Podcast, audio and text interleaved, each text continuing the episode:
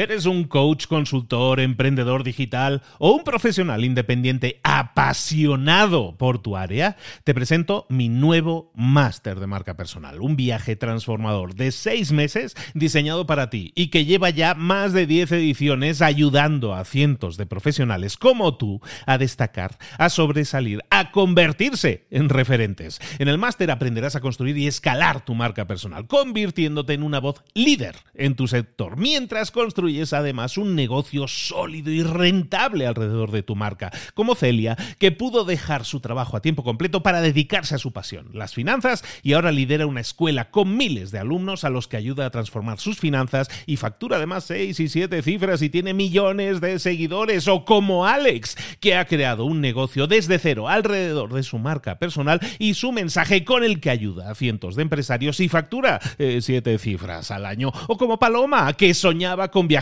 por el mundo y que ahora vive como nómada digital con cientos de miles de seguidores y más de 17.000 alumnos. Gracias al máster, su sueño pasó de ser una idea a una realidad rentable y reconocida. Este es el momento de que tú también dejes tu huella, de influir y de vivir por fin de tu pasión. Visita librosparaemprendedores.net barra marca y descubre muchas más historias de éxito de gente que confió en nuestro método. En junio comenzamos además la nueva generación y añadimos más novedades, más servicios y más soporte que nunca. Únete a la élite de profesionales que ya están cambiando sus vidas. ¿Estás listo? ¿Estás lista para desarrollar tu marca personal y ser nuestra próxima historia de éxito? Pues visita librosparaemprendedores.net barra marca y comencemos. Siempre se nos ha dicho que para conseguir grandes resultados tenemos que trabajar tan duro como podamos, tan fuerte, tan a lo máximo, tan acelerar, tan, tan presionar tanto la máquina como podamos. ¿Qué pasaría si esto no fuera así o hubiera otra forma de hacer las cosas? ¿Cómo conseguir sacarle el mayor partido a nuestro tiempo y hacernos y ponernos la vida mucho más fácil? De esto vamos a hablar hoy, de esto vamos a verlo en un resumen, en un análisis que voy a hacerte de un libro que se llama Effortless, publicado en el año 2021, hace un añito, y que ha sido escrito por el señor Greg McEwen, del que ya hemos tratado su libro de esencialismo en el pasado, y que es el libro Effortless, en su versión en español, que se llama así, Sin Esfuerzo, el libro que vamos a ver aquí y ahora en Libros para Emprendedores. Sin más, comenzamos.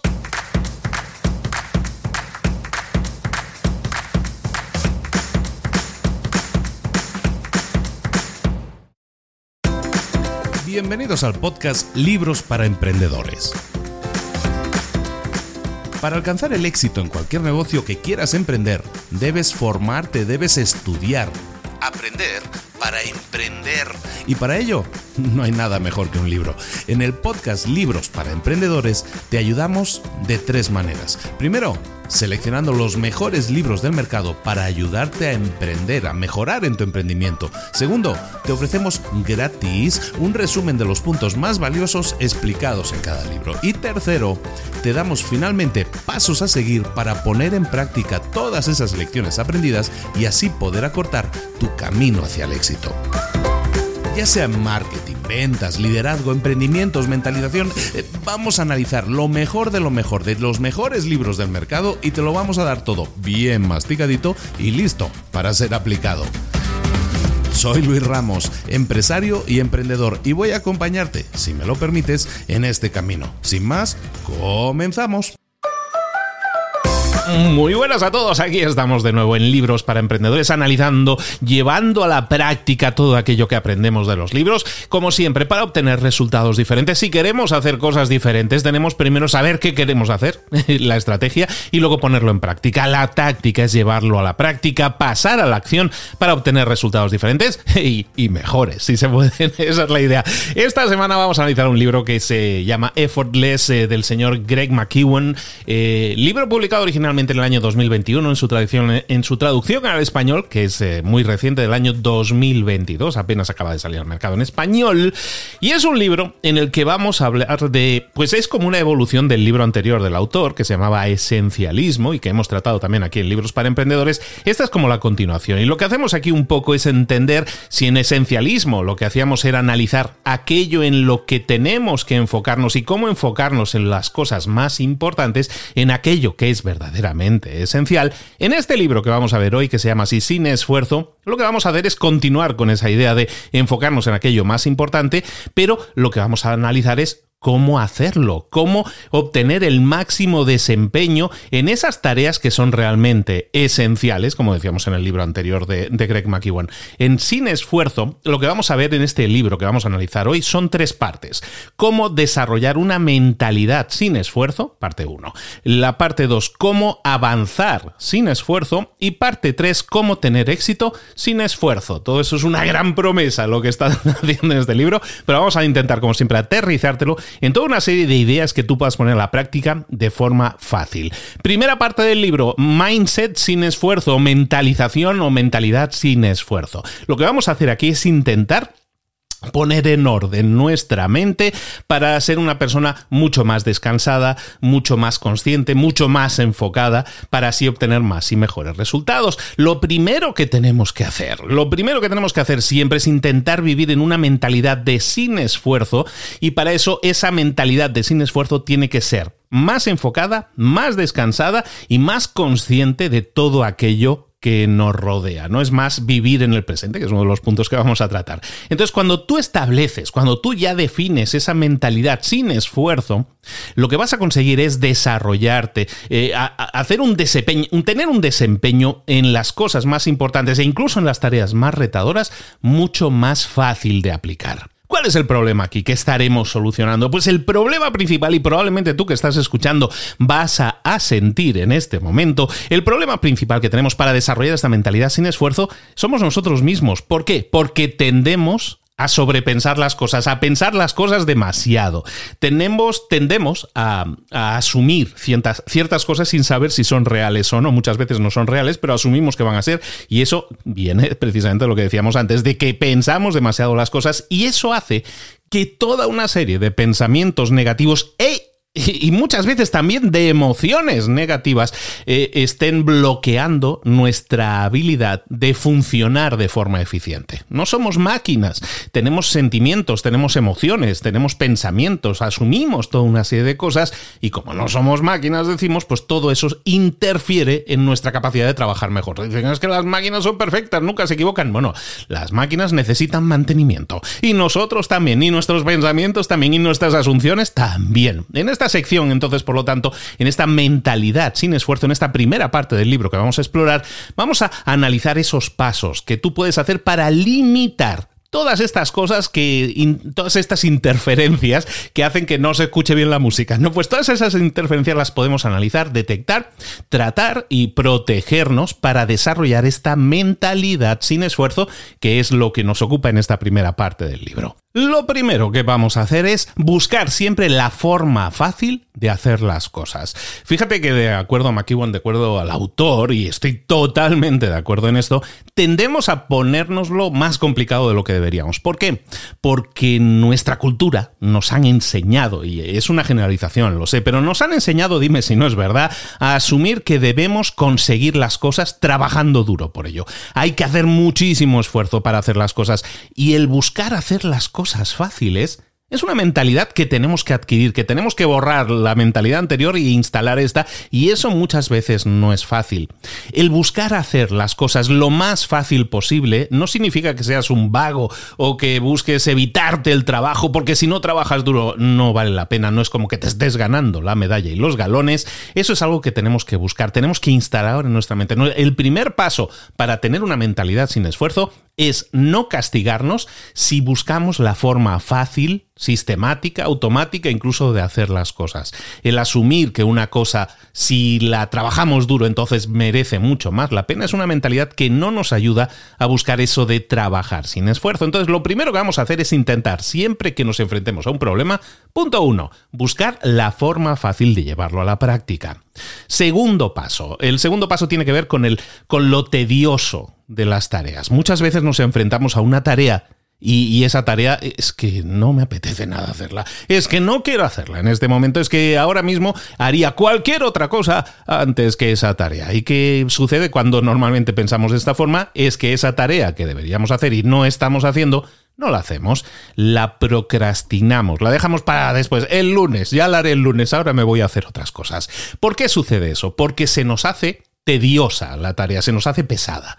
El tedio, lo, aburrido, lo tedioso, es algo que tenemos que intentar detectar. ¿Cuáles son esas tareas que se nos hacen tediosas? Que eso es algo muy fácil de hacer. Yo te diría ahora, dime una tarea que te parece tediosa, pesada, y tú me dirías inmediatamente, esta.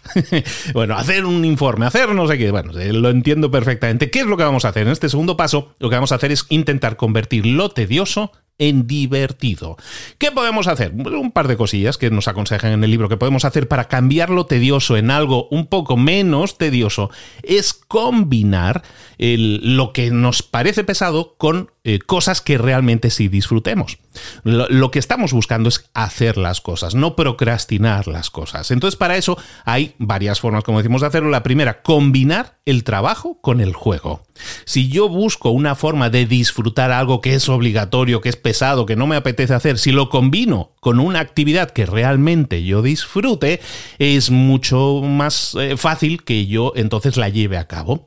Fíjate en esto. Hay mucha gente que cuando, cuando se propone hacer una tarea que es pesada, a lo mejor tú te propones, digo, bueno, esta es una tarea que es pesada, pero ¿sabes qué? Me voy a premiar cuando la termine, ¿no? Esto es algo que yo, yo también he cultivado mucho, que es decir, me voy a premiar con tal cosa si termino, si culmino esa tarea. Pero en el libro, en este libro nos dice que es mucho más efectivo no hacer eso, sino premiarnos durante la ejecución de esa tarea. Es decir, si yo tengo que hacer una tarea que es pesada y la combino con algo que se me hace menos pesado, más atractivo, es mucho más probable que la lleve a cabo. Por ejemplo, yo podría combinar el escuchar música mientras hago ejercicio, el ponerme a limpiar, que a lo mejor se me hace muy tedioso, combinarlo con el baile y hacerlo. ¿Sabes que Siempre que me pongo a, a limpiar la casa, eh, me pongo también a, bailar, ¿no? Y a practicar pasos nuevos. Eh, al final es combinar algo que a lo mejor no te, que, que no te agrada demasiado con algo que realmente disfrutes. ¿Por qué? Porque al hacerlo de esa manera es más probable que lo hagas y no lo procrastines. Otra, otra cosa que podemos hacer en este caso para convertir lo tedioso en divertido es darle significado a esas tareas diarias. El darle significado significa entender por qué eso que estoy haciendo me va a generar algo realmente divertido o algo realmente disfrutable si lo hago. Darle valor a las cosas. Muchas veces digo, es que tengo que hacer este informe, es que tengo que limpiar la casa. Y eso no nos genera no hay una relación directa con un beneficio. Si nosotros asociamos un beneficio en nuestra psicología, en nuestro pensamiento, nosotros asociamos ese beneficio con esa tarea diaria que a lo mejor se nos hace un poco pesada, probablemente la podremos llegar a hacer sin esfuerzo, como dice este libro. Por ejemplo, hay personas que a lo mejor el cocinar, ¿no? El hacer la comida, el hacer la cena puede ser algo tedioso, algo que realmente no les apetece hacer. ¿Qué pasaría si yo me enfocara en analizar el, valor nutrimental de aquello que estoy haciendo. El decir, ¿sabes qué? Voy a equilibrar la proteína, las macros de este plato, no solo para hacerlo eh, equilibrado, sino para que sea muy disfrutable, para que el sabor sea lo mejor posible. Entonces estoy enfocándome ya no en prepararme la cena, sino hacer de la cena algo retador que me genere un beneficio y me voy a centrar en lo, en lo nutritivo que puede llegar a ser esa cena. En definitiva, le estoy buscando dar un beneficio. Estoy buscando, si te fijas, sacarlo del piloto automático. Y para eso lo podemos hacer buscando ese beneficio, ese significado para esas tareas diarias. Algo que podemos hacer más, además, recordad, estamos en la primera parte del libro en lo que estamos buscando es un mindset, una mentalidad sin esfuerzo. Hemos, hemos visto eh, paso uno, vamos a buscar la forma eh, fácil de hacerlo. Paso dos, vamos a intentar convertirlo tedioso en divertido. Paso tres, vamos a intentar eliminar las cargas emocionales que hay en las tareas que tenemos que realizar. Muchas veces tenemos la tendencia cognitiva de, de buscar aquello que realmente más nos duele y generar una emoción alrededor de eso. Puede ser una tarea tediosa y una tarea tediosa que simplemente es aburrida, pues le buscamos una emoción, ¿no? Y esa emoción de qué pesadilla, odio mi trabajo, ¿sabes? Le estás generando ese tipo de emociones. ¿Qué sucede? Que toda esa emoción que tú estás generando alrededor de una tarea que a lo mejor ahora mismo no te gustaría hacer, eso te está drenando el tiempo y la energía. En vez, de, en vez de estar trabajando, estás generando atención, tiempo y esfuerzo a la emoción, que en este caso es una emoción negativa. Entonces lo que tenemos que hacer es intentar buscar esas emociones negativas, detectarlas, a lo mejor es miedo, a lo mejor es angustia, y transformarlas en emociones positivas, como gratitud, lo máximo posible, lo máximo podemos. La gratitud es un tema recurrente en la mayoría de libros en la actualidad. También te lo digo, para alguien que lee mm, bastante, eh, yo os diría que la gratitud, y eso es algo que yo también intento implementar en mi vida, y por ejemplo, hace Hace un tiempo estuve haciendo un montón de sesiones en Clubhouse, ¿os acordáis? ¿Alguien se acuerda de Clubhouse? Pues eh, en, en, Clubhouse estuve haciendo un montón de sesiones en vivo y al terminar cada sesión eh, buscaba que la gente implementara aquello por lo que estuviera agradecido. De verdad que el agradecimiento es algo que puede cambiar inmediatamente vuestra actitud, vuestro estado emocional y hacerlo mucho más positivo. En este libro también reflejan eso, ¿no? el buscar eliminar esas emociones negativas, reemplazándolas con emociones positivas como por ejemplo la gratitud. Imagínate que tú percibes algo que es adverso a ti, una adversidad o una injusticia que puedas encontrar en el mundo. Es muy fácil meterse en ese ciclo de quejas, eh, lamentaciones, eh, pensamientos negativos. Nosotros estamos constantemente expuestos a esas injusticias, esas adversidades y tendemos a responder emocionalmente con emociones negativas. ¿Cómo podemos contraatacar? Siempre con la gratitud. Siempre busquemos estar agradecidos. Cuanto más te enfoques en las emociones negativas, más espacio mental estarás ocupando y menos vas a poder enfocarte en las cosas verdaderamente importantes. La gratitud no solo va a hacer que, que no lleguen a ti las emociones negativas, no tienen espacio, porque si estás agradecido no puedes estar con emociones negativas y, encima va a generar eh, efectos positivos, efectos colaterales positivos, como por ejemplo, si yo estoy agradecido, si yo estoy menos estresado, ¿qué va a suceder? Algo inmediato. La creatividad se dispara, las conexiones, el networking social se dispara. Es decir, a partir del agradecimiento es un cimiento perfecto para construir una verdadera casa de positividad, de más creatividad, de más conexión social, todo encima de la, de la, del agradecimiento como emoción positiva. Cada vez que tú te sientas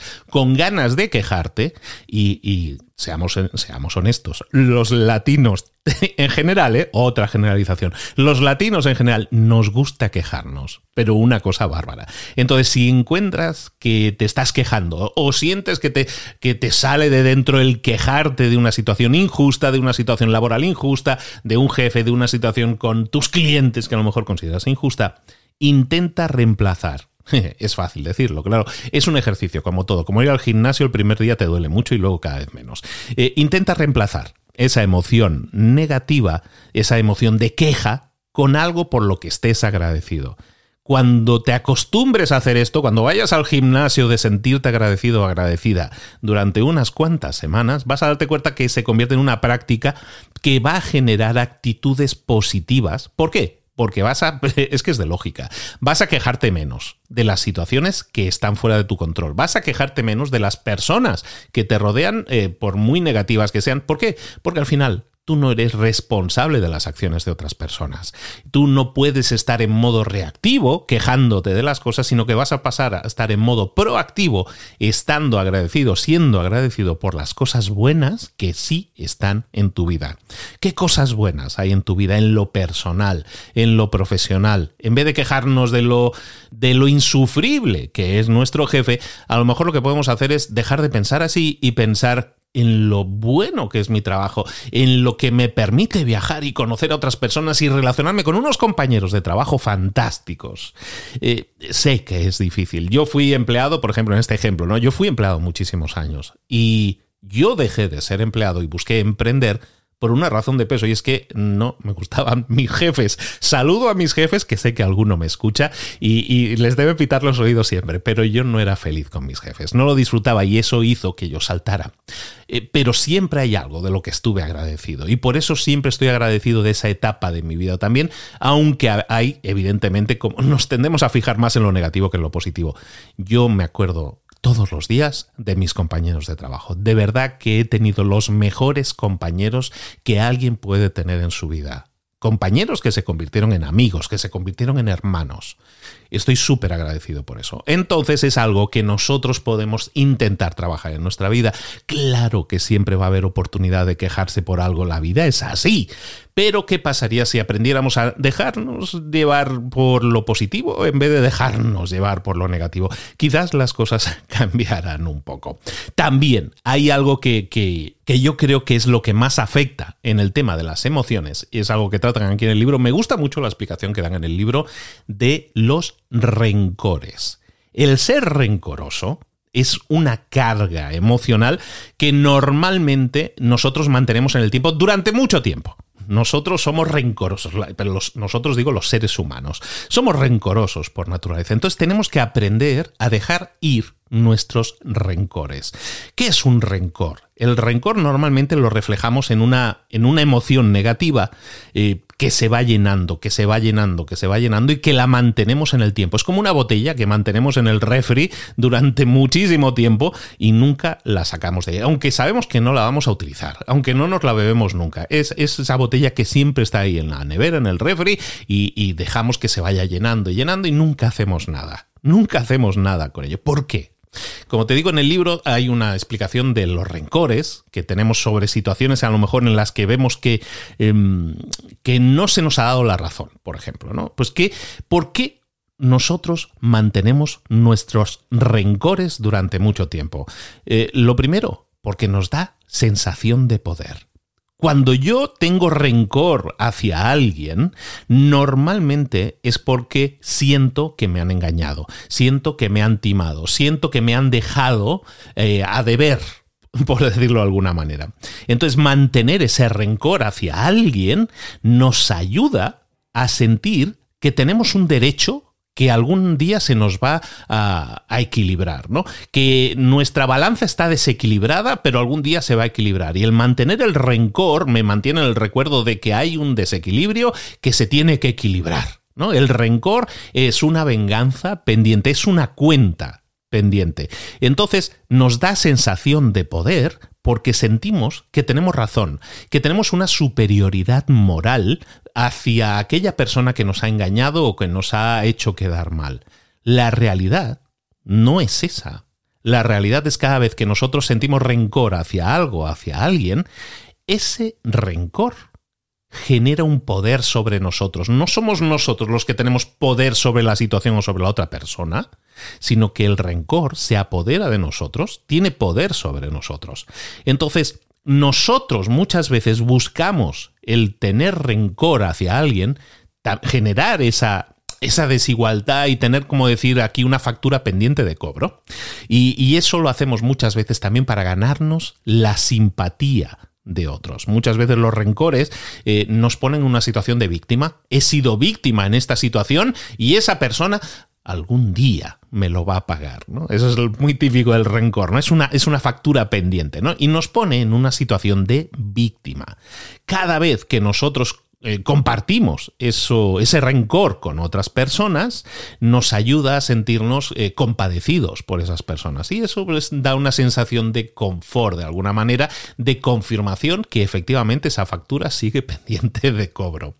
Entonces, ¿Cómo lo justificamos? Los rencores los solemos justificar o con miedo o con falta de confianza, dependiendo de la situación, con miedo o con falta de confianza en las situaciones, en las personas. ¿Por qué? Porque mantenemos el rencor, el rencor como una razón para mantener emociones negativas como miedo, como furia, como resentimientos, en definitiva, todo lo negativo que podemos tener, en vez de dejar ir ese rencor, porque los sentimientos negativos los asociamos con esas personas. Y claro, los tenemos que mantener ahí, porque el desequilibrio, porque la factura la seguimos pendiente, teniendo pendiente de cobrar. Al final, la única persona que sale dañada teniendo rencor eres tú. Por lo tanto, tenemos que aprender. Fácil decirlo, Luis, hay que hacerlo. Como todo, tenemos que entrenarnos. Tenemos que ir al gimnasio, aunque las primeras veces nos duela mucho. Tenemos que aprender a perdonar. Tenemos que desarrollar la compasión, tenemos que enfocarnos más en nosotros mismos y menos en los demás. Tenemos que dejar de preocuparnos por tener siempre la razón. Tenemos que preocuparnos, eso sí, de cada vez que nos traguemos algo que no nos gusta tanto, dejarlo salir, no hacerlo crecer dentro de nosotros.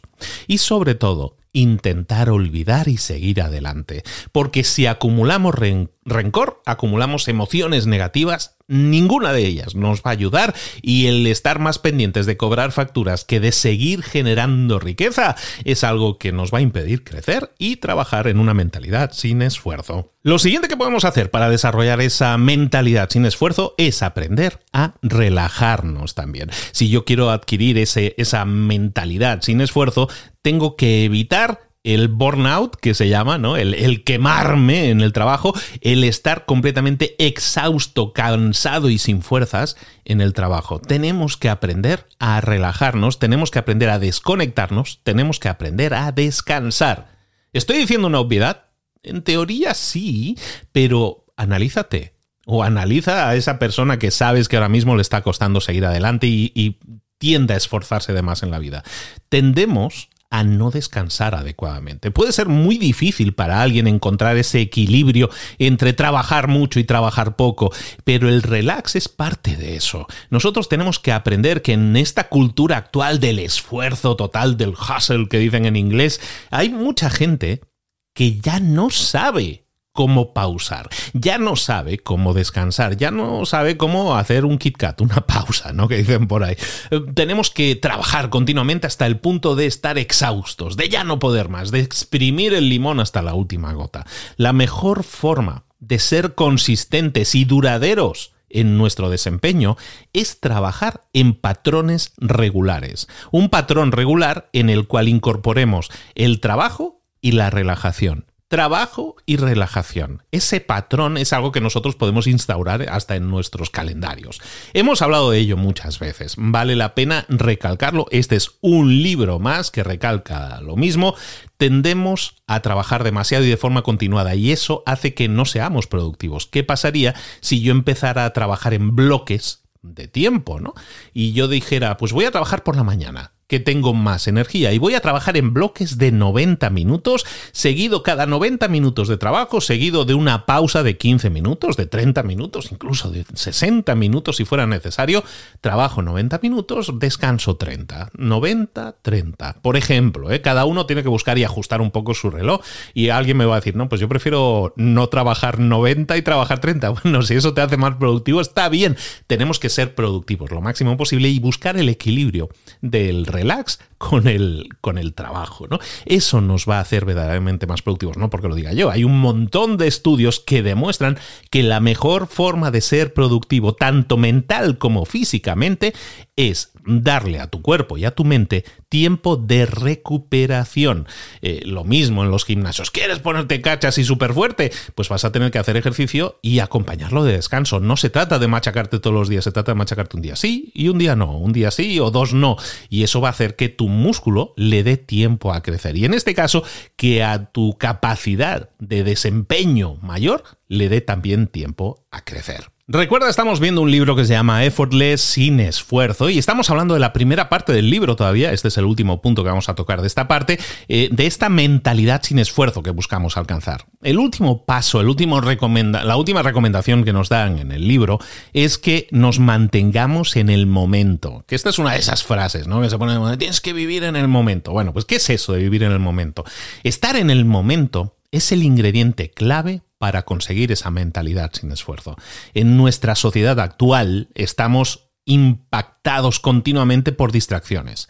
Eh, el acceso a la información es ilimitado. Es muy difícil mantenerte enfocado en una tarea porque las distracciones son infinitas.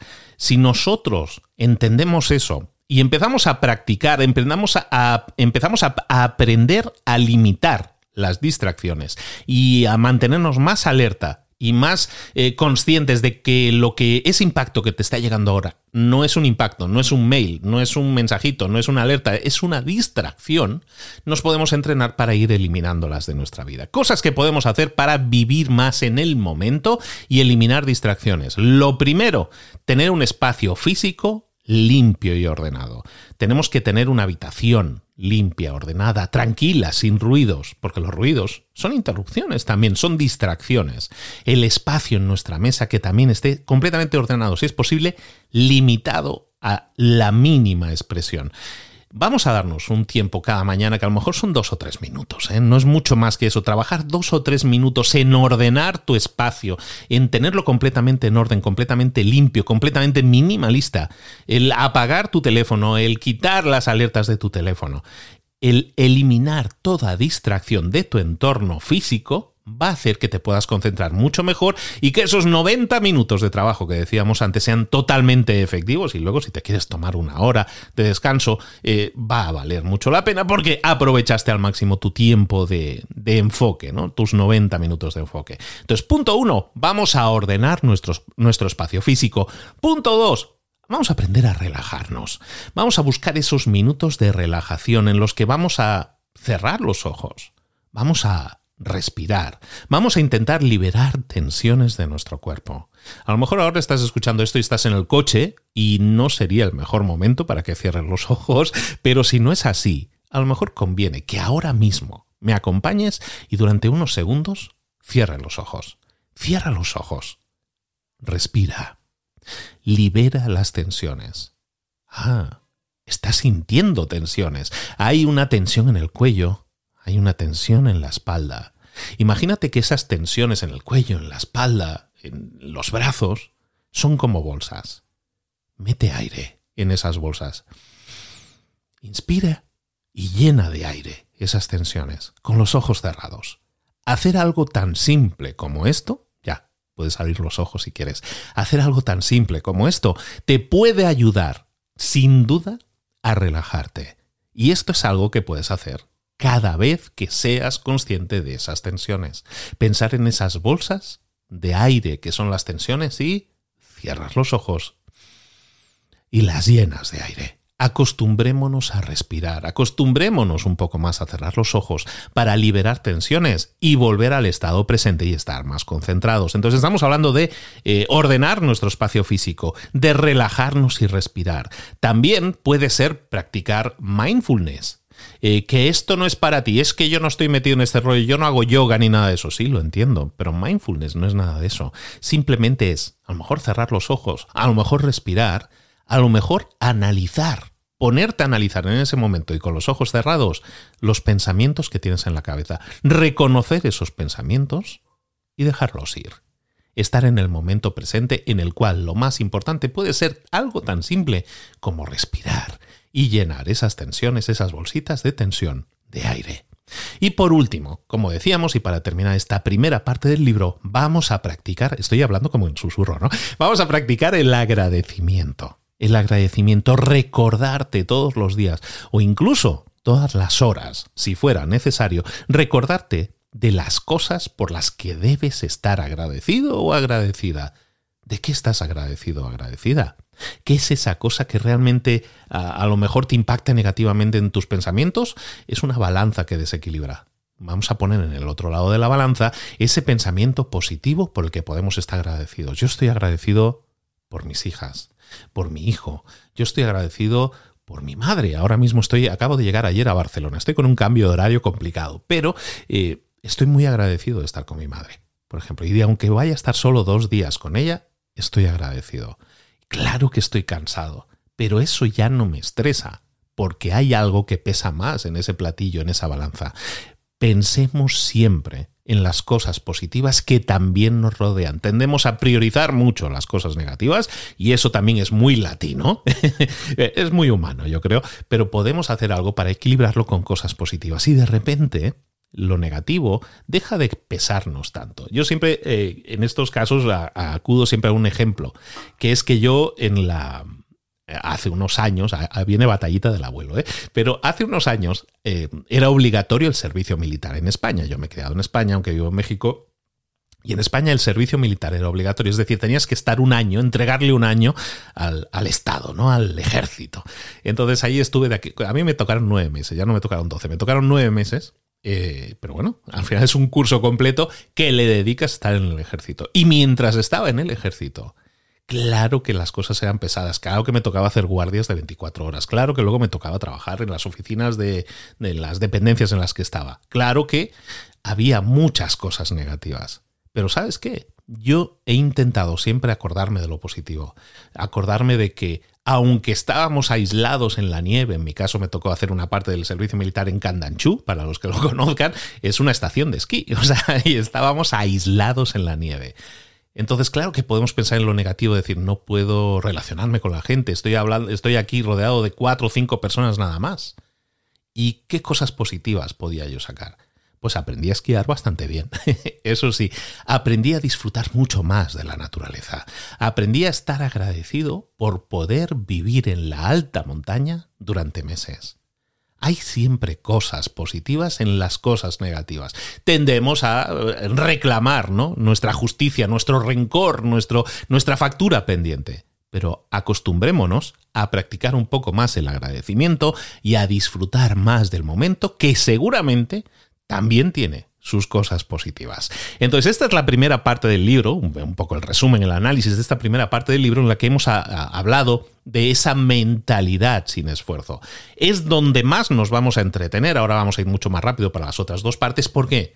Porque esto que hemos hablado hasta ahora son los ingredientes de la receta. Si nosotros tenemos nuestra mente tranquila y enfocada, evidentemente todo lo demás va a ser mucho más fácil. Eh, ¿Por qué? Porque vamos a vivir una vida más ordenada, más enfocada y nos va a permitir generar mayores resultados sin esfuerzo. Entonces, en esta segunda parte del libro se nos habla del, del avance, del progreso, ¿no? En realidad es el avance, el crecimiento sin esfuerzo. Y aquí es donde podemos decir que hay que decodificar el libro correctamente. No se trata de que vayamos a conseguir las cosas sin esfuerzo, literalmente, sino que las vamos a conseguir con mucho menos esfuerzo. Muchas veces nosotros, al tener la sensación de que nos estamos esforzando demasiado, es cuando nosotros notamos que la carga en esa mochila imaginaria a veces es demasiada. Entonces, ¿qué es lo primero que tenemos que hacer para saber que estamos creciendo, que estamos avanzando sin esfuerzo? Lo primero es saber cuándo hemos terminado, saber cuándo algo hay que terminarlo. De acuerdo al libro, cada vez que nosotros comenzamos un proyecto, tenemos que definir claramente en qué, en qué parte de ese esfuerzo estamos y en qué parte de ese esfuerzo habremos terminado. Es decir, tenemos que definir, vamos a terminar este proyecto en el momento en que consigamos X. Es definición de metas y parece una cosa muy obvia, pero muchas veces la gente no lo hace. Y eso le cuesta a las personas mucho tiempo y mucha energía después el no saber definir cuándo es el final de este proyecto. De esa forma, muchas veces eh, llega un punto en el que la gente empieza a trabajar y trabajar y trabajar y es que parece que este proyecto no se acaba nunca. Y, sigo trabajando y sigo trabajando y cada vez parece que consigo menos cosas. ¿No te pasa esa sensación? Eso en economía es una ley, ¿eh? es una ley en la economía que llaman la ley de los retornos decrecientes, que es básicamente que cuanto más tiempo, más energía le metemos a algo, los resultados cada vez son menores. Entonces, vamos a evitarlo. Vamos a definir qué es terminado para este proyecto. ¿Cómo vamos a definir ese punto de término antes que la, que la ley de los resultados decrecientes se, se nos dispare? Por ejemplo, si yo estoy trabajando en una presentación que tengo que hacer para mi empresa o una presentación de negocios para un cliente, nos vamos a decir a nosotros mismos eh, en qué momento el material más vital, más necesario, está definido con claridad y de forma lo más concisa posible. Vamos a definir cuál es la, cantidad de información que queremos, eh, que queremos transmitir. Vamos a definir incluso la cantidad de imágenes, la cantidad de saturación de información que realmente el cliente necesita o que no necesita. Es decir, vamos a saber cuándo hemos terminado y decimos, a ver, esta presentación la estoy haciendo para conseguir qué? Para conseguir transmitir claridad, para conseguir transmitir estos dos o tres puntos y poco más pues vamos a centrar en eso. Muchas veces tendemos a hacer demasiado. A mí me pasa, ¿eh? ¿eh? tiendo a hacer una presentación y decir, pues como puedo, como sé tanto de este tema, lo voy a meter todo. Y eso realmente no es necesario, sino si yo defino cuándo una, una presentación estaría terminada, y es cuando se cumpla eh, que estoy transmitiendo este punto, este punto y este punto, probablemente terminaría mucho antes la presentación, sería mucho más clara y conseguiría su resultado de forma mucho más fácil. Luego, para conseguir avance, ese sería el primer punto, ¿no? Para conseguir ese avance sin esfuerzo que dicen en el libro, también debemos dar el primer paso. Eh, de nuevo, una obviedad, pero que no la llevamos a la práctica. Una vez nosotros tenemos un proyecto, por ejemplo, en este caso, esa presentación que tenía que hacer para los clientes. Una vez hayamos definido cómo es el final de esa tarea, es decir, esa tarea se termina en el momento en que yo haya definido con claridad esos tres puntos, entonces en el libro nos recomiendan que demos el primer paso de inmediato. Esto me retrotrae o me conecta con algún libro que hemos visto en el pasado, como el de los 5 segundos, ¿no? Aquel de cuenta de 5, 4, 3, 2, 1, ¡pum! Y da el primer paso, ¿no? Si me quiero levantar por la mañana y me cuesta mucho, 5, 4, 3, 2, 1, ¡pum! Y pongo el pie en el suelo, ¿no? El primer pie, ¿no? Es dar ese primer paso de forma inmediata. Mucha gente, eh, mucha gente tarda mucho en comenzar las cosas, tiende a planificar demasiado porque el proyecto a lo mejor tiene demasiada importancia. De hecho, a mí me está pasando. Te puedo ser honesto, yo estoy preparando ahora una nueva charla TED que me emociona muchísimo porque además va a ser delante de unas mil personas y entonces estoy muy emocionado muy estresado por eso, pero intento disfrutar del momento y decir, ¿cómo puedo hacer para transmitir estos tres puntos que son los que quiero transmitir? Pero claro que es un proyecto importante y muchas veces le doy vueltas y vueltas y vueltas antes de sentarme y decir, ¿qué es lo que quiero hacer realmente? Quiero transmitir esos tres puntos, pues vamos a empezar por el primero inmediatamente. Y eso es algo que estoy haciendo ahora. Por ejemplo, me he dado este viaje que estoy dando ahora mismo por España en el tiempo de, de decir, pues todos los días voy a estar esa horita sentado y analizando uno de esos puntos y desarrollándolo. Voy a dar el primer paso, de hecho ya lo he dado, el primer paso lo antes posible. ¿Por qué? Porque ya tengo clara la meta, ya tengo claro cómo quiero que mi, mi proyecto se dé por terminado. Hasta hay una fecha límite. En este caso, lo que hago es dar el primer paso ya. Y te aconsejo lo mismo. En vez de sentarte frente al ordenador, frente al papel y decir, mm, vamos a planificarlo un poco más, vamos a tener una planificación un poco más clara, vamos a desglosar un poco más estos pasos antes de comenzar. Si ya tienes clara la meta, da el primer paso ahora. Aunque sea un paso pequeño, el, el, momentum, el empuje que se llama, ese va a crecer a partir de ese paso. No a partir de la planificación, sino el avance crece a medida que nosotros avanzamos, a medida que nosotros demos un paso, por pequeño que sea ese paso. Eso, claro, nos puede llevar a cometer errores. Un, rasgo de personalidad de la, de la, gente es el perfeccionismo, ¿no? El ser demasiado críticos con nosotros mismos. He dado este paso, pero no es suficientemente bueno. Esa autocrítica, que muchas veces es la más severa que vamos a tener en la vida, la nuestra, esa nos impide avanzar. Entonces, cuando nosotros queremos hacer una cosa y queremos tener razón o que queremos hacerlo bien a la primera, normalmente vamos a conseguir muy pocas cosas. Entonces, en vez de comenzar un proyecto, tendemos a, decir, como sé que me voy a equivocar, como sé que no estoy preparado al 100%, como sé, como sé, como sé lo que no sé, entonces resulta que no comienzo cuando nosotros hacemos eso, no estamos aceptando nuestros errores, no estamos aceptando que tengo errores y voy a corregirlos, sino estoy aceptando que voy a tener errores, es decir, ni siquiera los he cometido, estoy visualizando que voy a tener errores y entonces eso hace que no comience. Ese es uno de los principales bloqueos. La procrastinación viene de las inseguridades que tenemos en nosotros mismos. Si nosotros entendemos que tenemos errores, que somos imperfectos, pero que es mucho mejor cometer el error y entonces corregirlo, es decir, construir sobre acciones previas en vez de sobre pensamientos previos, es entonces cuando podemos avanzar. El avance sin esfuerzo significa entonces entender que voy a cometer errores, voy a cometerlos cuanto antes para así poder corregirlos, porque la corrección siempre es un avance mucho más rápido que el intentar prevenir cualquier error, porque eso impide la acción y la acción es lo que lleva a una siguiente acción. Eh, la planificación, muchas veces el exceso de planificación impide la acción y por lo tanto los resultados. A lo mejor es un poco teórico, pero yo creo que se entiende bien, ¿no? El siguiente punto que tenemos que tener en cuenta en nuestra implementación del proyecto para conseguir un avance sin esfuerzo, con el menor esfuerzo posible, se basa en detectar cuáles son los pasos necesarios y eliminar los pasos innecesarios tenemos que ponernos, lo decíamos al principio del resumen del libro, tenemos que ponernos lo más fácil posible. Y eso significa que a lo mejor tenemos que, eliminar pasos de un proceso. El eliminar pasos, el simplificar un proceso, el dejarlo en los pasos esenciales, casi te podría decir que nos va a garantizar que lo vamos a conseguir. Si yo me lo sobrecomplico y decir, pues para hacer este proceso voy a necesitar completar 19 pasos pues a lo mejor es muy probable que no lo consiga. Entonces, para eso es mucho mejor. Eh, a ver, hay 19 pasos realmente necesarios, o a lo mejor hay 8 o 12 que a lo mejor podría eliminar y dejarlos en la mínima expresión. Claro que no va a ser perfecto, pero por lo menos me va a permitir empezar y me va a permitir terminar cuando hay demasiados pasos, sabiendo que hay errores que hay que corregir, sabiendo que muchas veces los tiempos que nosotros manejamos no son los reales, nos lo estamos poniendo realmente difícil para conseguir un resultado. Entonces siempre eliminar pasos innecesarios es algo que podemos hacer para garantizar que nuestro avance sea eh, muchísimo más rápido.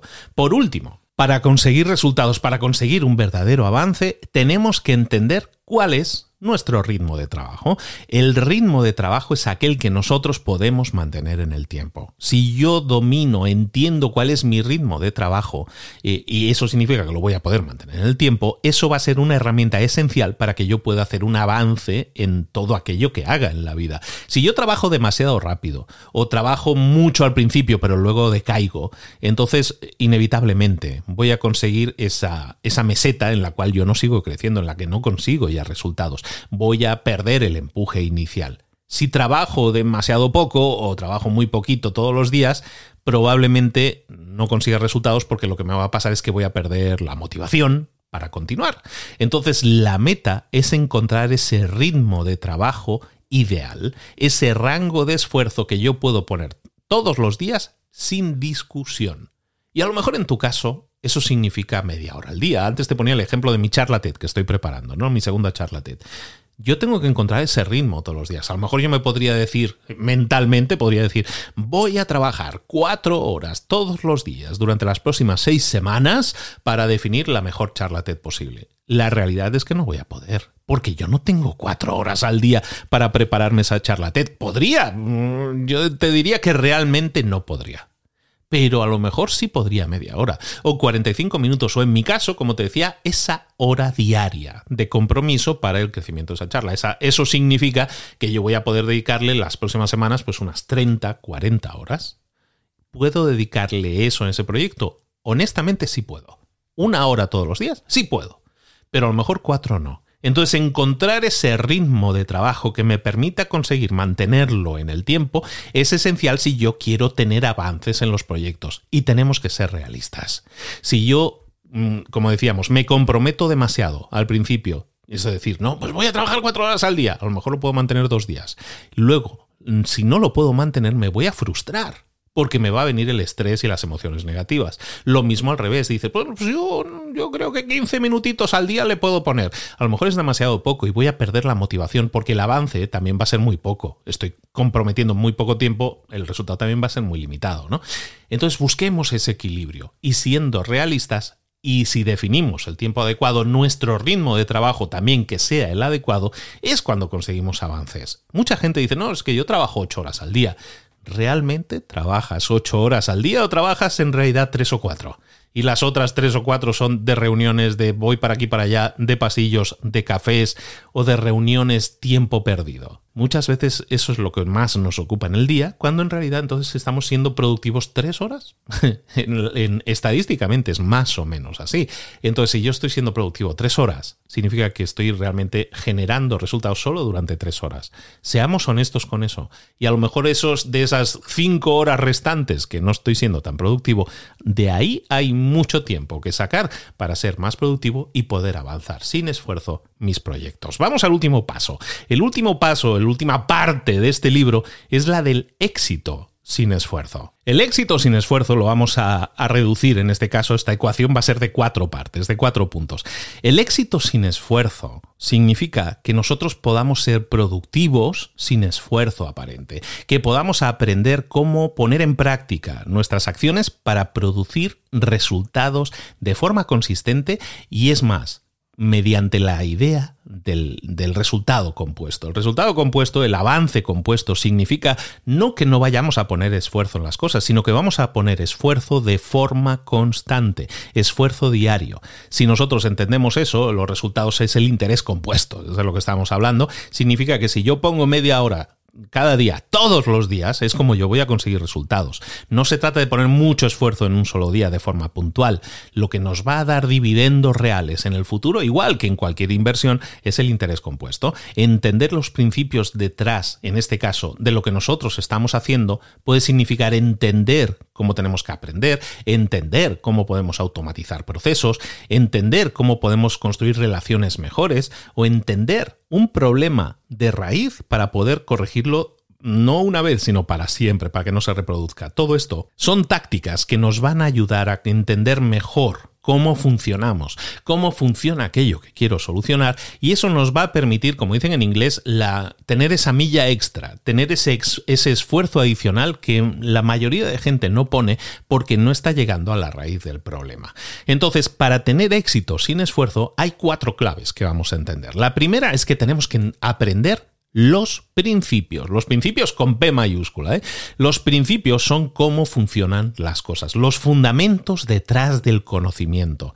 Entender los fundamentos de algo nos va a ahorrar tiempo y esfuerzo en el futuro. Si yo entiendo, por ejemplo, cómo funciona una cosa, yo puedo retener esa información mucho más tiempo y no voy a malgastar tiempo de aquí a un mes releyendo o reaprendiendo algo que ya había aprendido en el pasado. Si yo entiendo por qué, no solo el cómo, sino el por qué algo sucede, yo puedo aplicar esa información en otras áreas de mi vida o de mi trabajo y conseguir conexiones entre muchas, eh, muchos proyectos diferentes, porque muchas cosas están interrelacionadas. Un ejemplo de todo esto, para que lo entendamos muy fácilmente, es el hecho de cuando nosotros somos estudiantes. Hay dos formas de aprender. Una forma de aprender es estudiar y otra es memorizar. De lo que estamos hablando aquí es de estudiar, de aprender cómo y por qué suceden las cosas, de entender la verdad de una acción y una situación.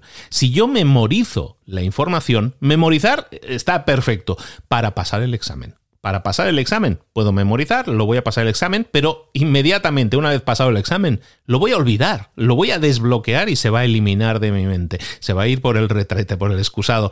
Eh, no va a tener un efecto duradero. En cambio, si yo estudio y analizo las cosas y busco entender cómo funcionan, y eso significa a lo mejor en muchos casos no solo entenderlo, no solo aprenderlo, sino ser capaz de explicarlo con nuestras propias palabras a un tercero. El, el, crear un podcast en el que yo no solo lea el libro, sino te explique el libro a ti, eso me permite a mí aprender y afianzar ese conocimiento mucho más que si yo simplemente lo leyera o yo simplemente lo subrayara o yo simplemente hiciera un mapa mental. Si yo busco explicarlo a un tercero, por ejemplo, si yo busco reproducir este contenido en un formato diferente, lo que estoy haciendo es darle orden a mis ideas, afianzar mis ideas, aprender por qué y cómo funciona una cosa o por qué o cómo está esta explicación en este libro que estoy resumiendo y eso me permite afianzar ese contenido y que ese contenido se quede en mi memoria mucho más grabado que yo que si yo simplemente lo memorizara. Entonces,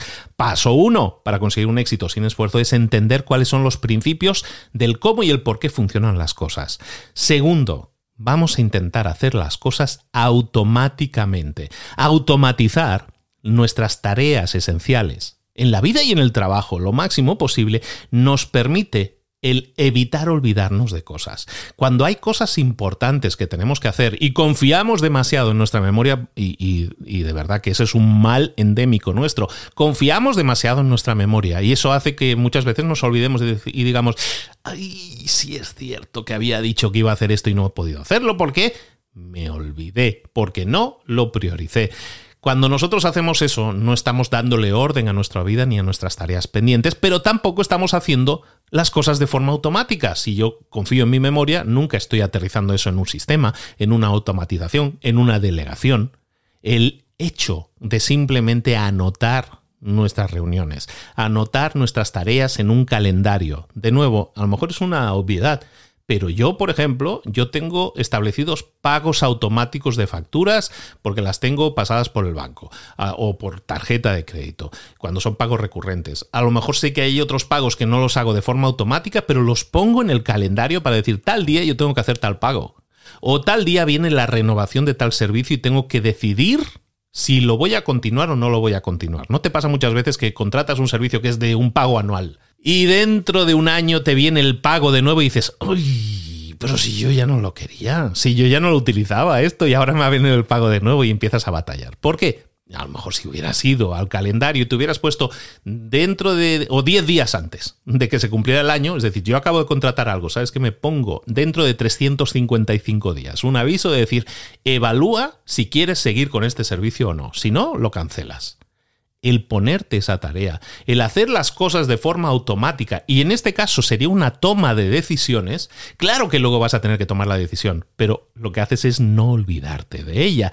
Cuando nosotros tenemos que hacer tareas complejas, y hacemos una checklist, una lista de tareas, de cosas que tenemos que hacer para que esa tarea se considere por terminada. Cuando nosotros tenemos acceso a información, a tecnología, a procedimientos que hoy en día nos pueden hacer la vida más simple y no los utilizamos, Estamos perdiendo la oportunidad de hacer las cosas automáticas y eso es lo que nos lleva al éxito. Mira, os recomiendo, hace unos eh, días hemos tenido en, mi otro podcast, en Mentor 360, hemos tenido a More, al mago More, que nos ha hablado de productividad y de un montón de herramientas que están en nuestra vida ahora mismo, que son gratuitas, que podemos instalar en nuestro teléfono y que nos van a hacer la vida más fácil e incluso automatizar multitud de tareas.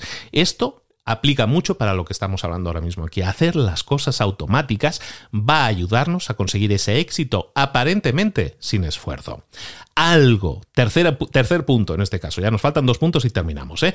El tercer punto es que construyamos y mantengamos relaciones de verdad. De nuevo, parece una obviedad.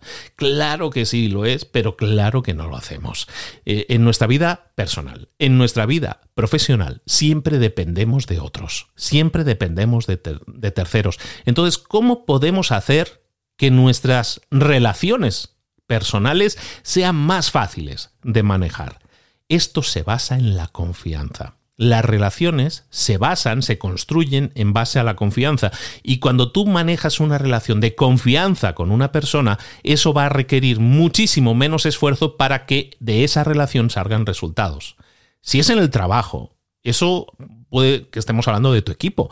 Es un equipo que tú lideras o un equipo del que tú eres parte. ¿En ese equipo hay confianza o hay desconfianza? ¿O cada uno va a la suya y realmente eso no se podría considerar un equipo? Busquemos entender que las relaciones basadas en la confianza, en confiar en unos y en los otros, nos va a hacer infinitamente más productivos. Cuando yo era empleado, por ejemplo, otra batallita del abuelo. Cuando yo era empleado y trabajaba en este caso en Deutsche Bank, un banco alemán muy conocido. Yo trabajaba en Deutsche Bank y teníamos un equipo que era pequeño, éramos 7, 8 personas, pero en las que la confianza era total. Éramos pocos, pero muy bien avenidos. Éramos realmente una familia. Antes os hablaba un poco de eso, ¿no? De construir esas relaciones de realmente hermandad hasta hoy en día, ¿eh? ya veintitantos años después. Si yo confío en esas personas, mis resultados van a ser mejores. Si ellos confían en mí y, yo rindo el respeto a esa confianza, sus resultados van a ser mejores. Y este era el caso. Apenas nosotros éramos un equipo de 7 personas, luego crecimos a 25 o 30 personas. Era un equipo pequeño, pero ese equipo consiguió ponerse en el líder del desempeño y resultados de Deutsche Bank a nivel global. Y eso nos hizo ser el centro de competencia de unas determinadas eh, cosas que no puedo comentar, ¿no? Pero del desarrollo de unas determinadas fases de, del conocimiento y de las aplicaciones y de las cosas que se utilizaban dentro del banco. Es decir, nos convertimos en el equipo de referencia, lo que ellos llaman el centro de competencia, es decir, éramos los más competentes a nivel mundial en esa área. ¿Por qué? ¿Porque éramos excesivamente buenos? Yo creo que no éramos porque éramos un gran equipo en el cual reinaba la confianza. Cuando tú desarrollas esa confianza a nivel personal y a nivel profesional, la confianza te ayuda a mantener un, un lazo mucho más feliz, mucho más saludable. Por lo tanto, lo que nosotros tenemos que hacer es analizar ahora mismo a la gente que nos rodea. ¿Existe confianza en todas las relaciones entre nosotros? ¿Existe eh, simplemente una relación de conocimiento? Si no es así, vamos a desarrollar una relación de confianza. Como jefe, yo voy a buscar contratar a gente que sienta que puedo confiar en esa persona. Cuando escoja a un amigo, escojo a una pareja, también estoy escogiendo a alguien en la que confío, básicamente. Claro que puedo eh, eh, sentirme atraído por esa persona, claro que puedo amar a esa persona, pero lo que hace que esa relación se mantenga en el tiempo va a ser la confianza. ¿Confío en mi amigo como un hermano? ¿Confío en mi pareja totalmente? Eso es lo que hace que una relación dure y que por lo tanto los resultados lleguen. La confianza es la gasolina de todas nuestras relaciones. Vamos a cuidarla y vamos a desarrollarla.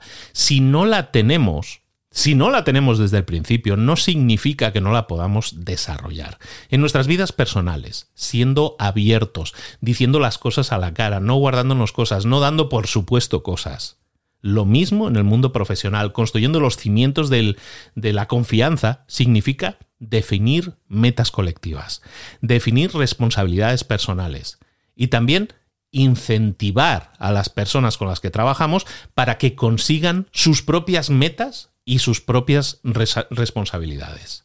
Si nosotros conseguimos eso, el crecimiento es exponencial y los resultados también. Último punto que vamos a ver para desarrollar el éxito, entre comillas, sin esfuerzo. Decimos, no es que sea sin esfuerzo, es con menos esfuerzo. El, último punto es muy fácil de entender y es siempre llegar al corazón del problema. Cada vez que aparezca un problema, no me voy a intentar eh, concentrar solo en apagar ese fuego, sino en entender por qué ese fuego se ha producido es mucho más efectivo, es mucho más económico a nivel de, empresa incluso, el resolver o prevenir problemas que simplemente apagar fuegos. Sin embargo, tendemos a apagar fuegos. No importa lo pequeño e insignificante que pueda parecer un problema. Si tú lo corriges, eh, pero si tú lo corriges de raíz, lo que estás haciendo es ahorrar muchísimo tiempo, muchísimo esfuerzo, muchísimo dinero pero a largo plazo. Y eso, si nosotros metemos esa mentalidad de decir, aquí tenemos un problema, bueno, vamos a apagar el fuego, sí, sí, pero a ver, ¿por qué se ha producido? ¿Por qué se ha producido? ¿Qué es lo que ha hecho que lleguemos a este punto? A lo mejor ha sido una sucesión de errores, no uno, y nosotros estamos apagando el fuego del que aparece más visible. Pero a lo mejor es una consecuencia de varios errores si nosotros no solo corregimos el más aparente, sino toda la corriente de errores que le ha precedido, es cuando nosotros llegamos a prevenir ese error para que no se repita en el futuro.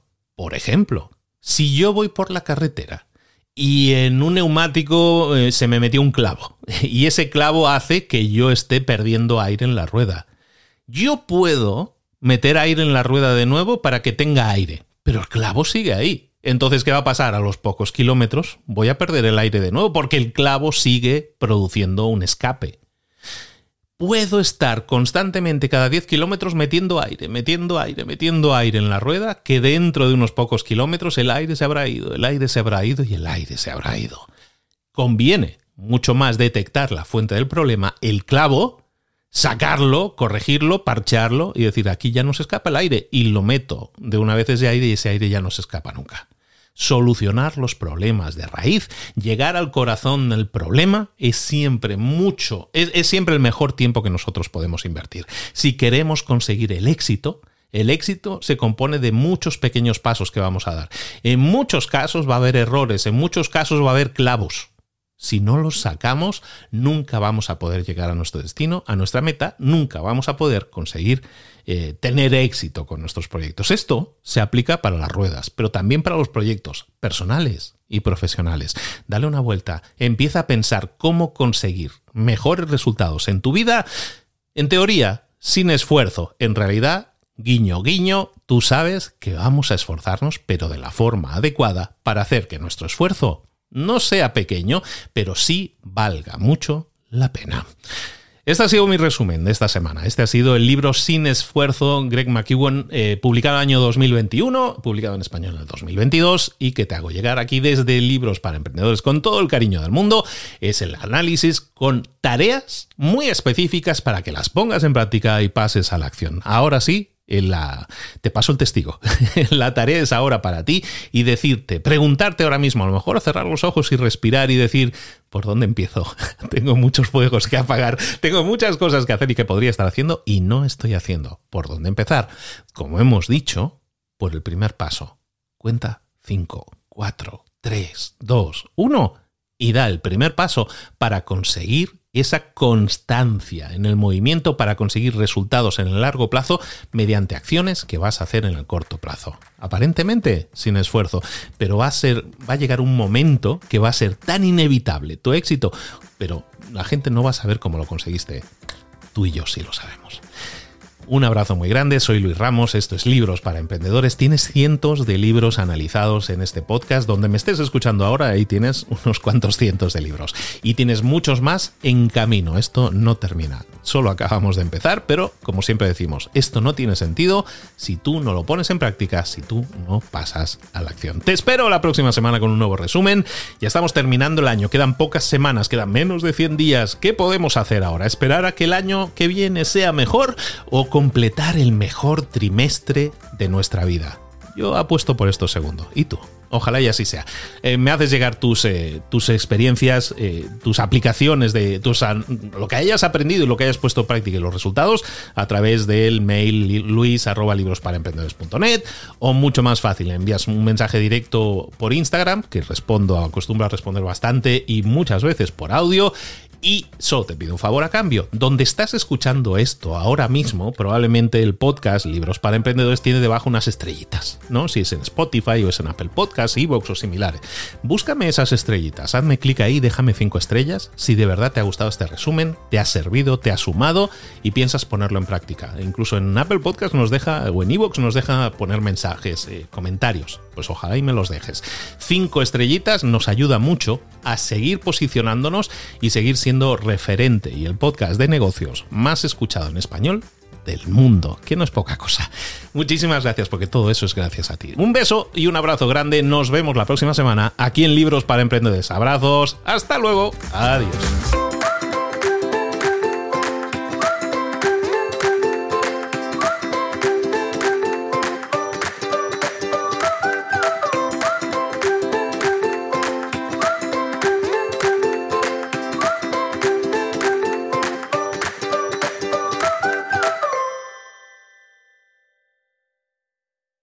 ¿Eres un coach, consultor, emprendedor digital o un profesional independiente apasionado por tu área? Te presento mi nuevo máster de marca personal, un viaje transformador de seis meses diseñado para ti y que lleva ya más de 10 ediciones ayudando a cientos de profesionales como tú a destacar, a sobresalir, a convertirse en referentes. En el máster aprenderás a construir y escalar tu marca personal, convirtiéndote en una voz líder en tu sector, mientras construyes es además un negocio sólido y rentable alrededor de tu marca, como Celia, que pudo dejar su trabajo a tiempo completo para dedicarse a su pasión, las finanzas, y ahora lidera una escuela con miles de alumnos a los que ayuda a transformar sus finanzas y factura además seis y siete cifras y tiene millones de seguidores, o como Alex, que ha creado un negocio desde cero alrededor de su marca personal y su mensaje con el que ayuda a cientos de empresarios y factura eh, siete cifras al año, o como Paloma, que soñaba con por el mundo y que ahora vive como nómada digital con cientos de miles de seguidores y más de 17.000 alumnos. Gracias al máster, su sueño pasó de ser una idea a una realidad rentable y reconocida. Este es el momento de que tú también dejes tu huella, de influir y de vivir por fin de tu pasión. Visita librosparaemprendedores.net barra marca y descubre muchas más historias de éxito de gente que confió en nuestro método. En junio comenzamos además la nueva generación y añadimos más novedades, más servicios y más soporte que nunca. Únete a la élite de profesionales que ya están cambiando sus vidas. ¿Estás listo? ¿Estás lista para desarrollar tu marca personal y ser nuestra próxima historia de éxito? Pues visita librosparaemprendedores.net barra marca y comencemos.